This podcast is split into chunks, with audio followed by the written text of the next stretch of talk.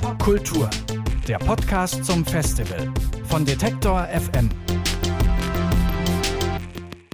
So, erster Podcast äh, aus Berlin vom Popkulturfestival in der Kulturbrauerei und ich darf bei mir auf dem Sofa Moses Schneider begrüßen. Hallo Moses. Ah, Hallöchen.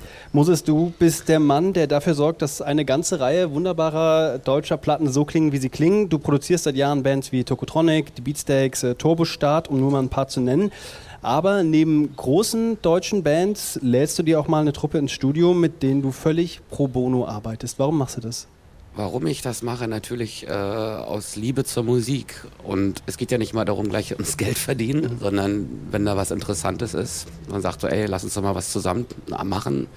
Ich mache ja dann nicht gleich ein Album, sondern man fängt vielleicht an, dass man erstmal drei Songs aufnimmt und so. Es wächst dann. Und irgendwann, wenn das Ding dann fertig ist, dann kann man das verdealen quasi an eine Plattenfirma oder sonst jemand und dann kriege ich ja dann doch mein Geld am Ende des Tages. Also es ist quasi, ich, also ich bin Teil des Risikos. Du bist Teil des Risikos und für wen bist du so das Risiko eingegangen oder für welche Platte gibt es da noch was, was hängen bleibt? Also aktuell sind es die Bands äh, Pranke, Etna und Thysengramm. Aber ich habe von allen dreien mittlerweile auch schon ein bisschen Geld bekommen.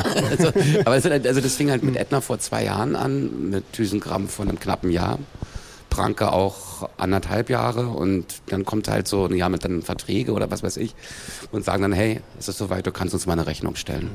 Ich habe gelesen, dass ähm, bei dir im Studio, wenn so eine Pro Bono-Session stattfindet, der Kühlschrank gefüllt ist, dass das äh, Transporterraumstudio dann ein bisschen zum Wohnzimmer wird. Wie läuft denn so eine Pro Bono-Session ab bei dir? Ja, also der Transporterraum ist kein Ort, wo eine Band spielt, sondern mhm. da hört man Musik, wenn der Kühlschrank voll ist, super, wäre super. Also die müssen dann schon Bier mitbringen. Und Transporterraum ist eher ein Raum, wo man Sachen fertig macht, wo man quasi mit einer, mit einer Band in einem Studio war und es muss jetzt zum Mischen vorbereitet werden. Man macht vielleicht noch den einen oder anderen Overdub wie Shaker oder noch ein Gitarrensolo.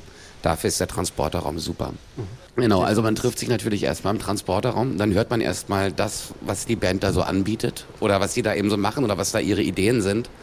Dann fragt man sich, okay, in welchem, in welchem Studio sollte man das aufnehmen? Ist es, ist es eine Band, die sehr schnelle Musik macht? Dann, wenn sie sehr schnelle Musik macht, muss ich nicht in ein großes Studio gehen, weil dann der Klang sich quasi, äh, also ich habe von einem großen Raum nicht so viel, wenn die Musik sehr schnell ist oder hart ist, sagen wir mal Punkrock oder so. Und dann gehe ich dann eher in ein sogenanntes trockenes Studio, in ein kleines Studio. Und wenn es aber so ausladende Musik ist, also größere Musik, dann darf auch der, das Studio größer sein. Natürlich ist es auch das Budget, was es entscheidet. Ich sage immer, wenn man kein Geld hat, sollte man das größte Studio überhaupt nehmen, weil da funktioniert alles und dann schafft man auch alles, was man sich vornimmt. Habe ich seinerzeit mal gemacht mit Fehlfarben. Wir hatten so gut wie kein Geld und waren dann für 4000 Euro im Hansa-Studio für vier Tage. Ein ganzes Album gemacht mit Gesängen, alle waren gut drauf. Zwischen all den großen deutschen Platten, die du produzierst, was muss denn eine Band mitbringen, dass du dich so einer jungen Truppe annimmst? erstmal muss ich merken, dass da, das muss mich irgendwie bewegen. Also irgendein Talent muss da schon sein. Es darf verrückt sein, das darf, ich bin dafür alles offen. Und Hauptsache ist, äh, dass ich mir die Stimme auch anhören kann, weil ich kann nicht mit einer Band arbeiten, wo dann, wo ich weiß, jetzt kommt der Gesang, das mag ich eigentlich gar nicht. Da muss ich leider absagen, weil dann wird es eine Qual. Du hast ja eben äh, drei Bands erwähnt. Wie war denn das? Also kommen die Bands auf dich zu? Gehst du auf die Künstler zu und sagst, hey, ich habe euer Demo irgendwo gehört oder euch gesehen und ich hätte Bock mit euch mal ins Studio zu gehen? Wie läuft das ab? Nee, die, die klopfen an im Transporterraum. Und du machst und, die Tür auf? Ja, ich mache dann die Tür auf. und ja, im Falle von, von Thysengramm war das so, die haben gesagt, wir haben keine Zeit. Wir können also keine Vorproduktion machen oder wir können uns nicht im Proberaum treffen. Wir treffen uns direkt im Studio war für alle Beteiligten sehr spannend. Weißt du, ich wusste überhaupt nicht, was auf mich zukam oder kommt. Und äh, nach fünf Tagen war das Album fertig. Super. Also das heißt, das sind immer auch Aufträge für dich, die das ganze Produzentendasein nach über 30 Jahren noch immer noch ein bisschen ähm, spannend und unerwartet machen. Ja, immer Spannung, unerwartet, genau. Das sind die richtigen Worte. okay, also ich finde, ähm, diese Arbeit, das passt ganz gut zur Popkultur, denn hier geht es ja auch viel um Nachwuchs. Und ähm, du gibst selber in diesem Jahr einen Workshop, du bist auch in der Diskussion hier am Start. Ähm, warum ist es so wichtig, denn junge Bands, Künstler und Künstlerinnen wie hier auf der Popkultur an die Hand zu nehmen ähm, und denen so ein bisschen, ja, so ein bisschen Anschub zu geben? Ja, ich würde mal sagen, in der, in der heutigen Zeit ist das äh, Recording-Budget nicht mehr so groß, das Geld, was man hat, was man zur Verfügung hat, um eine Aufnahme zu machen. Insofern müssen sich die Bands sehr genau konzentrieren, wann sie ins Studio gehen und wo sie ins Studio gehen. Und da quasi, also man kann auch ins Studio gehen, um zum Beispiel nur Schlagzeug aufzunehmen, das geht ja, ne? und den Rest macht man halt zu Hause in der Küche. Oder eben, wenn eine Band live spielt, umso besser, dann kann man gleich alles unter einem, unter einem Ding dann. So einer, man kann auch mit Gesang arbeiten, Live-Gesang, das mache ich in den letzten Monaten sehr, sehr oft. Das ist dann so, da kannst du dir quasi am Abend dann drei fertige Lieder anhören und nach fünf Tagen ist das Album immer auch fertig. Und das ist dann quasi in kürzester Zeit ein bisschen Geld in die Hand genommen, aber eben mit, mit größtmöglichem Ergebnis dann.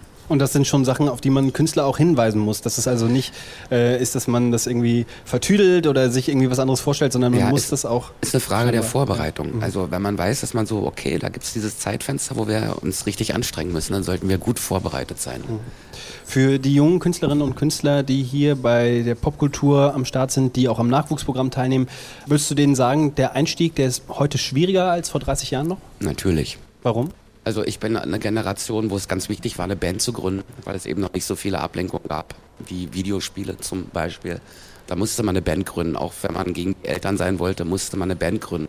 Es gibt immer weniger Proberäume und auch das ganze Gesellschaftsmodell, wir müssen eine Band gründen, ist halt äh, ist, ist nicht mehr so wichtig. Also auch die verzerrte Gitarre als, als Mittel der Revolution ist so ein bisschen so okay. Also ist für Jugendliche kaum noch nachvollziehbar. Ich freue mich aber immer darüber, wenn, wenn es dann immer wieder so junge Bands gibt, die sagen so, ey, für uns ist das Neuland, wir machen das halt, für uns ist was ganz Neues und dann, da freue ich mich dann auch natürlich drüber, klar. Mhm. Und dafür nimmst du dann auch die Künstler und Künstlerinnen an die Hand, so wie du das hier auch machst oder eben in deinen Sessions? Na, ich versuche sie zu ermutigen, weiterzumachen, klar. Und die, letztlich ist es so, die, die Aufnahme ist nicht mehr so wichtig. Das Live-Spielen ist wichtiger. Du kannst aber nur live spielen, wenn du ein Minimum eine EP draußen hast. Und äh, damit wird das Geld verdient. Und das ist auch bei den großen Bands so. Auch Beatsticks und wie sie alle heißen, machen nicht mehr das Geld mit ihren Platten, sondern eindeutig nur noch mit ihren, äh, mit ihren Konzerten. Betrifft alle anderen Künstler auch. Also auf jeden Fall dranbleiben. Moses, du kennst die Szene, du bist hier auf dem Popkulturfestival ein bisschen auf Tuchfühlung auch mit äh, nachkommenden Talenten. Hast du persönlich so eine Prognose, was so die kommende Generation deutscher Bands machen wird? Eine Prognose? eine Vorstellung, eine Idee. Eine Vorstellung, eine Idee. Ne? Also, wir, also das Schöne ist ja, dass wir, wir haben ja jahrelang mal von so einer Talfahrt gesprochen. Egal was es ist, jetzt wissen wir, wie der Horizont aussieht. Das heißt Streaming, wir müssen uns mit Streaming auseinandersetzen. Und äh, dadurch entstehen völlig neue Sachen. Es gibt auch super lustige Kooperationen zwischen Künstlern und so. Man dachte, die hätten nie was miteinander zu tun. Also da ist viel Fantasie gefragt und ich sag mal so, wenn, wenn sich das alles so wie, wie Neuland anfühlt oder wie, wie eine Zukunft, dann lässt sie sich sicherlich auch noch gestalten. Also da, es wird jetzt nicht so traurig zurückgucken und sagen, früher war alles besser, sondern im Gegenteil, jetzt ist eigentlich, jetzt sind, jetzt sind noch mehr Möglichkeiten da. Ja, wir haben uns früher so oft über die Labels geärgert, wenn man irgendwie vorhatte, komm, wir machen vielleicht hier noch ein kleines Video oder machen irgendwie was, nö, jetzt gibt's kein Geld mehr oder das wird die Single und, und jetzt können wir, eigentlich können die Künstler jetzt ja alles selbst bestimmen. Das heißt, es wird auf jeden Fall spannend. Sagt der Produzent Moses Immer. Schneider. Vielen Dank, dass du hier warst. Dankeschön.